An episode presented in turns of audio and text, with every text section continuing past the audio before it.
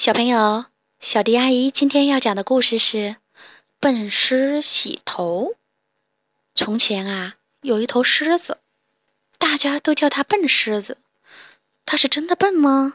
不，它其实呀不笨，它只是特别的懒，一点儿都不想动脑筋。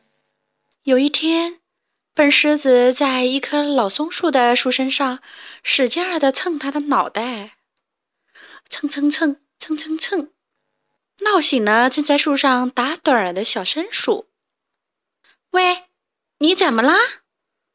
小松鼠问。我的头皮痒痒吗。本狮说。你为什么不去洗头啊？我知道要洗头啊，可是上哪儿去洗呀？山下不是有个池塘吗？那儿可以洗呀。我知道山下有个池塘，可是从哪儿走下去呀？喏，这儿不是有条路吗？可以走下去呀。我知道有条路可以走下去，可是我现在怎么去呀？我还在蹭痒痒呢。呵呵，小松鼠啊，暗暗的笑了。真是头笨狮子呢！他只好再闭上眼睛继续打盹儿。笨狮子还在深树上蹭脑袋，蹭啊蹭，蹭够了才想起去洗头。他沿着小路走下了山坡，来到池塘边儿，望着池塘啊发呆。一条小金鱼从水里边伸出脑袋：“你要干嘛？”小金鱼问笨狮。笨狮说：“我要洗头。”那你把头伸进水里来就好了呀。我知道把头伸进水里来，可是伸进水里以后我怎么办呢？洗呗。我知道洗呀，可是洗的时候怎么办呢？唉，小金鱼啊，在心里边叹口气。真是他笨狮呢，他只好游开了。哼，笨狮子心里边很生气，不说就不说，谁让你说了？他把头伸进了水里，嘿，凉丝丝的，还怪舒服的。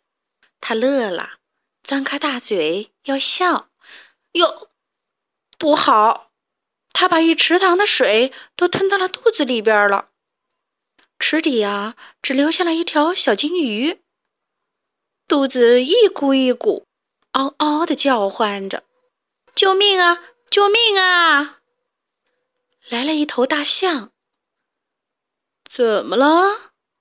大象看看干了的池塘，看看小金鱼，又看看笨狮那个又大又圆的肚子，他明白了。快躺下！他对笨狮说。我知道躺下嘛，笨狮躺下说：“可是，躺下以后怎么办呀？把嘴张开。可是，张开嘴以后怎么办呢？”笨狮张开了嘴说：“不用动，等着。可是，等着又怎么办呀？唉。”真是头笨狮！只见大象抬起一只脚，在笨狮的肚子上重重的踩了一下。哇！笨狮把水都吐出来了，流进了池塘。小金鱼得救了。好了好了，大象和小金鱼都叫起来。好了又怎么办呀？笨狮又问。这下。大象和小金鱼终于忍不住说出了心里话：“你呀，真是头笨狮子。”好啦，今天的故事就讲到这里。